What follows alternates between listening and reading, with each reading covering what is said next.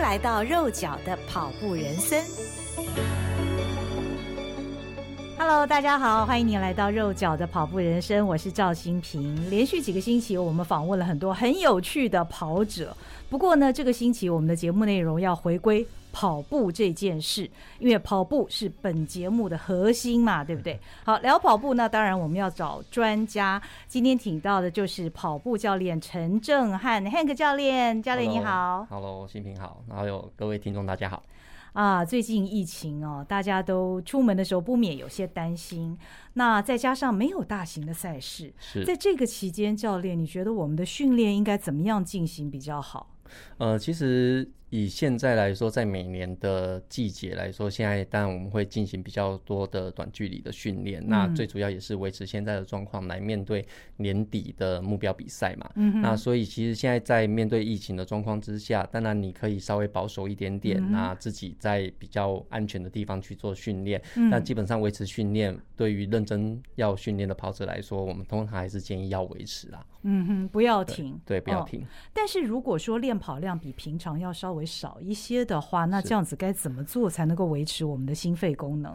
呃，其实练跑本身除了跑步这一件事情之外呢，嗯、你当然会有一些些交叉的训练啊，例如说呃，骑自行车也好，骑飞轮也好，游泳也好，那甚至是爬山也好，嗯、那当然。所有的运动项目对于心肺功能都有它一定的帮助。嗯、那虽然在最终呃在使用的肌群上面不一样，可是对于基本的体力的维持，那都还是会有相对应的协助。嗯，我很认真呢。我在进行访问之前呢，我特别 Google 了一下什么叫做心肺功能，因为其实我想所有的跑友都知道心肺功能大概是，比方说我们的心跳啦等等，但是呢，确实它的内容是什么？心肺功能是身体肺部吸入氧气，以及心脏循环系统运送氧气和肌肉利用氧气产生能量的能力。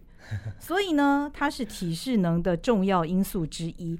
如果一个人的心肺功能不佳的话，就容易感到疲倦，稍微活动一下就会有心跳加速、上气不接下气的情况发生，就是会喘啦。那甚至于会有心脏无法负荷的感觉哦。那因为呢，就是要让我们的这个心肺呢，容易去转换我们的氧气，产生。能量的话，当然我们要进行有氧训练，跑步就是有氧运动很重要的一项嘛。跑得越好，练得越勤快，那呃规律的练，其实我们的心肺功能，包括我们的最大摄氧量都会增加。但是在进行训练之前，好像心率这件事情是很重要的，我们要在适合自己的心率范围里面训练才会比较有效，是不是？呃，一般来说，当然，呃，心跳太高，一般人你在训练的过程当中，你当然撑不久嘛。所以我们必须要透过一些测验去了解到，呃，自己最稳定的有氧心率哦，呃，大概会是落在什么样的心率区间。那透过那个区间去做比较所谓的有氧训练来说，效果也会来得比较好。那对于整个恢复来说，也会是比较理想的。嗯嗯，每一个人适合的心率区间都不一样，对，都不一样。嗯，那该怎么样测才知道是最适合自己的心率区间？呃，一般来说，假设我们在运动的话，我们就会用那一个运动，我们会去了解自己本身的最大心率，还有所谓的安静心率。嗯，哦，那去做换算，然后去了解到，嗯、哦，原来我的有氧大概心率区间落在多少到多少之间，其实就可以了。嗯对，主要是会去做最大心率跟安静心率的测验。安静心率，呃，因为我们每次如果带着我们的跑表。睡觉的话呢，经常我们会出现一个比较低一点的这个静止心率，那个那个算是吗？呃，通常来说，安静心率？我们在测验的话，我们不会用休息的那一种静止状态，我们反而会用运动的姿势来做静止状态。例如说，我骑自行车，我当然我可能就会坐在训练台上面，用骑乘的姿势来测安静心率。那跑步，我当然就会是站着。因为像我们站在起跑点前面，我们也是站着嘛，嗯、我们就用站着的方式来去测量我所谓的安静心率，就比较不会。嗯、呃，其实基本上来说，像我们现在比较多测安静心率的方式，例如说，我们就是早上起床，哦、然后会建议跑者，你就是起床第一件事情把手表戴好，嗯、然后站在床边，嗯，然后打开你的手表，然后开始做记录，那记录大概三分钟左右的时间，然后去看你这三分钟当中，啊、呃，你的站姿的安静心率最低是多少。好，站着不动。对，对，站着不动。哦，这就是安静心率。通常来说，站姿的安静心率会这样子去做测。起床的时候测比较准。了解，那么最大心率呢？如果以跑者来讲的话，OK，以跑者来说的话，哈，最大心率其实我们我们顾名思义，从最大的这两个字面含义来说，嗯、什么样的状况会是产生最大的心率？嗯嗯嗯就是最喘，那心跳最快的那个时候，那基本上代表你那个训练强度其实是相当高的。嗯，那在比较高的训练强度的状况之下，一般人也没有办法撑得很久嘛，对不对？嗯、所以一般来说，我们会采取所谓的渐进式强度去做这样子的测验。哦、所以坊间我们一般来说在做最大心率测验，通常有两到三种方式在做测验。哦、那比较多看到的，它通常可能会是用一个八百公尺的间歇来去做测验。哦、那它当然它可能会设定六到八趟。OK，好，那当然看每个跑者的能力不一样，会设设定六到八趟。那第一趟当然我们会用比较慢的速度，然后逐趟慢慢的把时间、把速度增加。嗯嗯。那增加到你最快的那一趟，你可能跑到已经是真的是强度很高，跑不动的。嗯。通常来说，你的最大心率一般来说会出现在那边。嗯，一般来说会出现在那边。嗯，那通常来说，我们还有其他几个测验方法，例如说，我可能连续跑七圈到八圈，嗯哼，但我一样从很慢的速度，比较慢的速度，逐一一圈一圈慢慢加，中间不休息，嗯，然后一圈一圈慢慢加，一圈一圈慢慢加，加到你某一圈你已经确定跑不动了。一般来说，最大心率也会在那个时候出现。哦，所以回去再看表所记录的数字。对，就跑的当下，我是很认真的，嗯嗯，做测验，嗯，那。那回去我们才会去做数据分析。嗯嗯嗯。对。那刚教练你讲前面的那一种，就是八百公尺跑六到八趟，那每一趟中间它需要间隔多少时间？呃，通常来说我们会建议间隔还是要一到两分钟左右。哦。对，基本上还是要休息，还是。OK。所以不论是八百公尺的六到八趟，还是刚刚呃教练讲的连续跑七八圈哦，七八圈就是四百公尺的七八圈。那我们回去看表之后，都是取那个。最高心跳的那个数字就是最大心率。呃，其实一般来说，我们你回去看记录的时候，嗯、你会看整个曲线，它会慢慢的微幅越来越高，越来越高，越来越高，因为你跑越来越快嘛，心跳会越来越高嘛。嗯嗯。那通常我们会去截取，不会是截取最高的那一个点，哦、而我会去看哪一个心率它可以维持十到十五秒，哦、它可以连续维持十到十五秒的那一个心率，通常来说我们会把它当成最大心率来看待，哦、反而不会是只是挑某一个点。突然往上增加的那一个，可能瞬间一两秒这样子的数字来去把它当成最大心率。哎，这个在手表上看得到是吧？呃，在数据上看得到。哦，所以假设有时候我们在看手表上面的时候，会需要思考的地方就是说，有时候手表上面会有一个。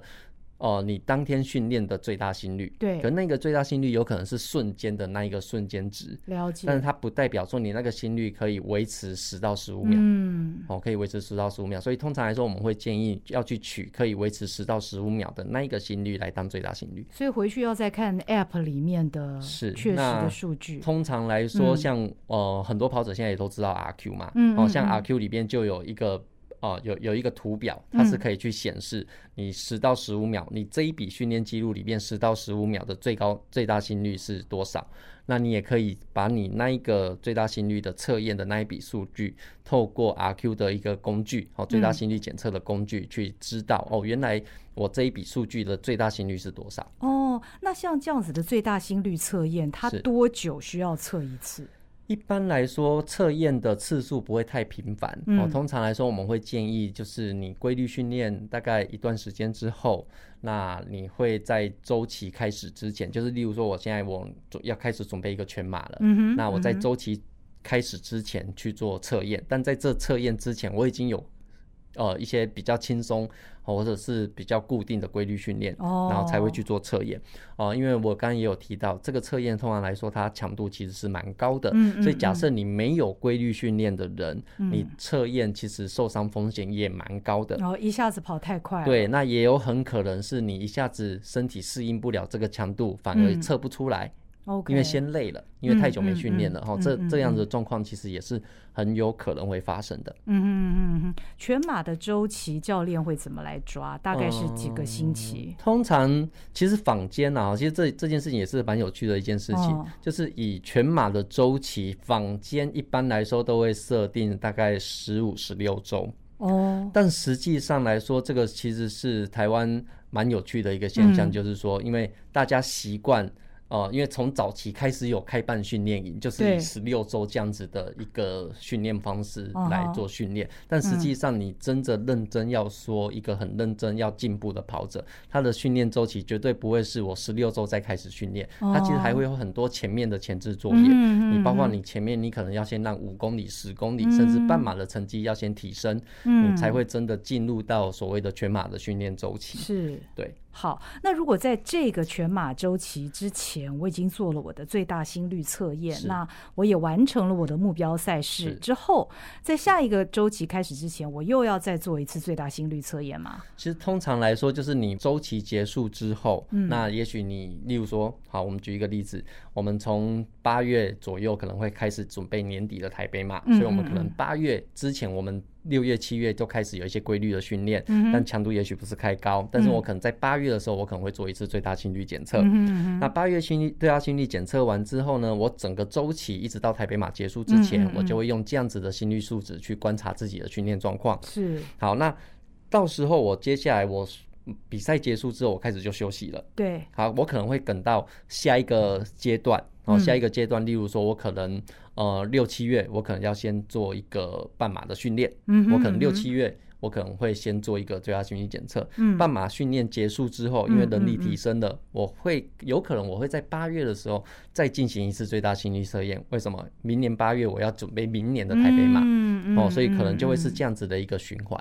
哦，而且跑者的这个跑力其实逐年的，如果你一直都在训练的话，它是不断的有所提升的，所以它的最大心率也会有一些变化。其实以最大心率来说的话，每一个人通常目前的研究是随着年纪，最大心率会逐渐的往下降。哦、嗯，对，那就我目前我自己的观察，哦、呃，对于某些人来说，能力跑步能力也会决定你的最大心率测出来高或低，那并不代表你的最大心率。改变不是，而是你现在更有能力哦，去知道你的最大心率应该是落在多少。嗯嗯嗯。那如果说我们测出来一个最大心率的数值，呃，我们可以以后在练跑的时候怎么去运用它？好，一般来说，当我知道最大心率数值跟安静心率数值之后，我会透过公式去了解我自己的储所谓的储备心率。哦哦，所谓的储备心率哈，那当然这个公式基本上网络上你找也都找得到。那或者是你就是透过 RQ 的 APP，它里面你只要把最大心率跟安静心率设定好之后，它就会告诉你你所谓的储备心率的一区、二区、三区、四区、五区、六区的区间会落在哪里？因为速度的不同，有不同的心率区间。就心率区间，训练强度不同，训练强度不同，会有不同的心率区间，也会有不同的速度区间。嗯嗯嗯，对。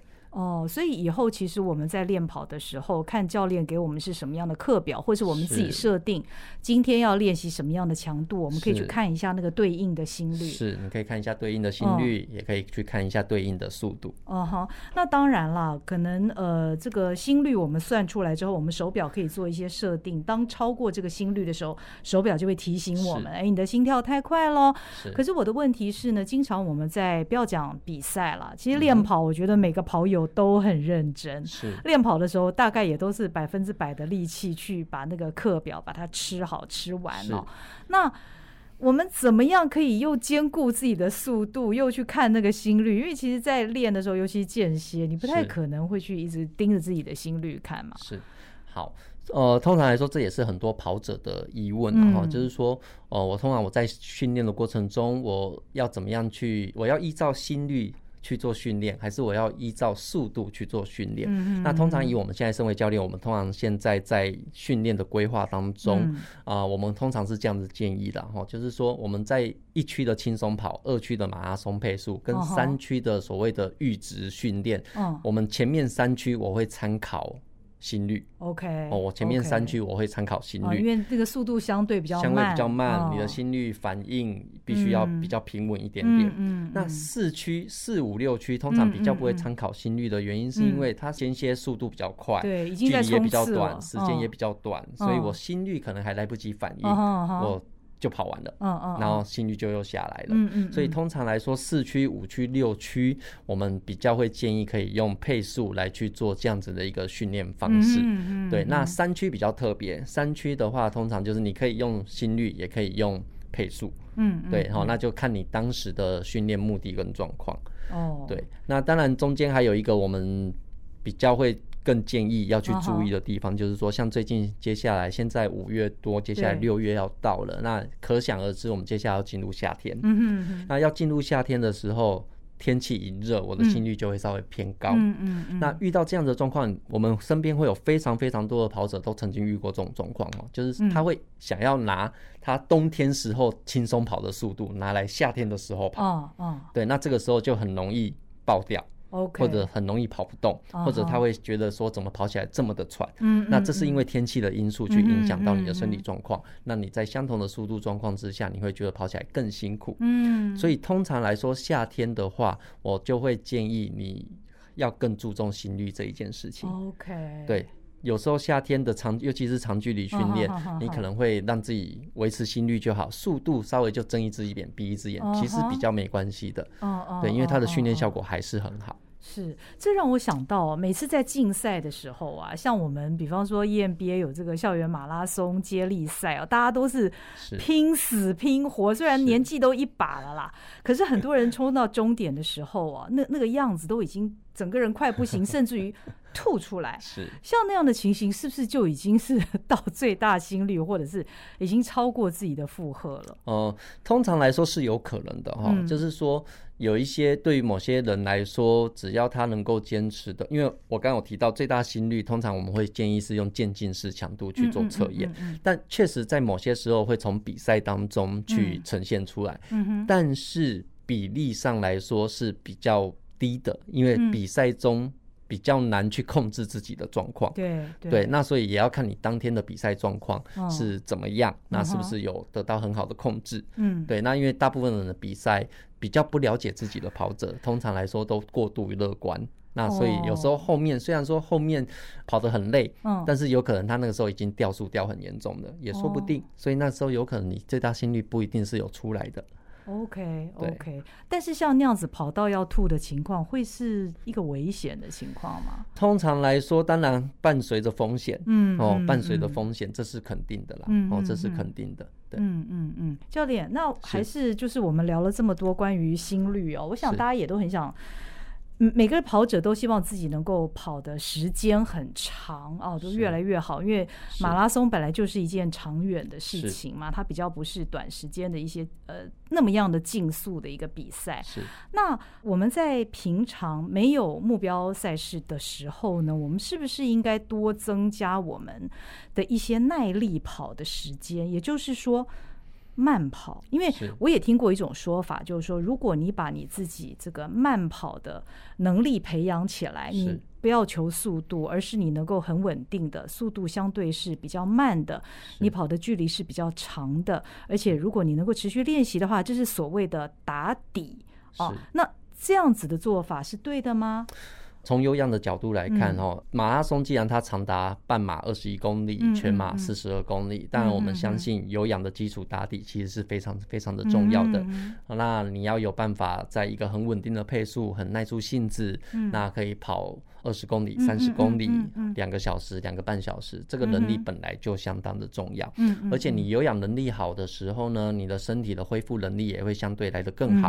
哦，那你在面对强度比较高的训练的时候，你也会比较容易恢复。嗯那甚至你在比较长距离、很稳定的长距离速、稳定配速的跑动的状况之下，嗯其实对于你的双脚的弹性。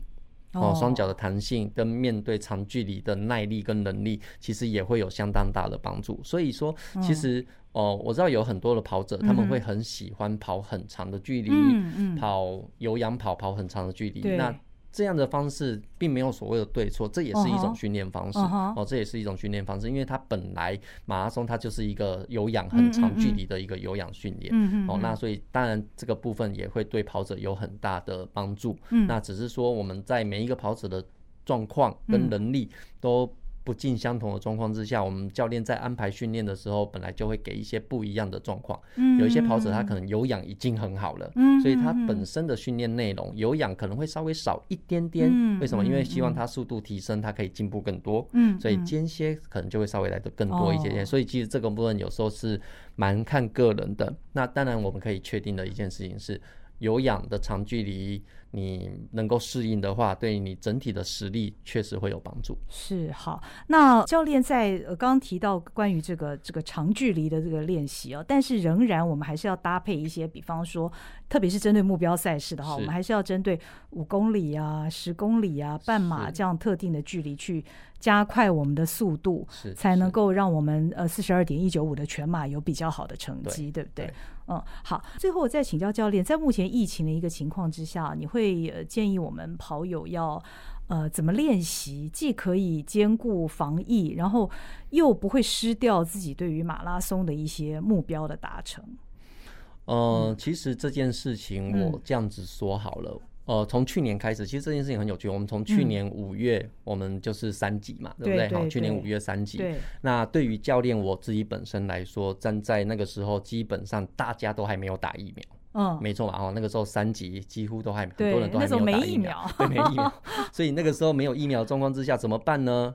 在保守的状况之下，就要求大家乖乖待在家里。嗯，你就不要出去跑。嗯，对不对？那确实，当时有非常多的同学。真的整整就休了两个月到三个月，嗯、包括我自己在内，嗯、我也是整整休了两个多月，快三个月。真的，哦、真的，我就是很乖，我就是没有出去跑。哦、对，但是我们在家里面还是有做肌力。哦，但做肌力你会发现有一些能力你还是维持住，但出去跑这一件事情还是不一样。嗯嗯。你刚开始恢复跑的时候，你还是会很疲累。嗯嗯。哦，你还是会很疲累。哦，心跳也会比较高，速度也会上不去。哦，这是很正常的事情。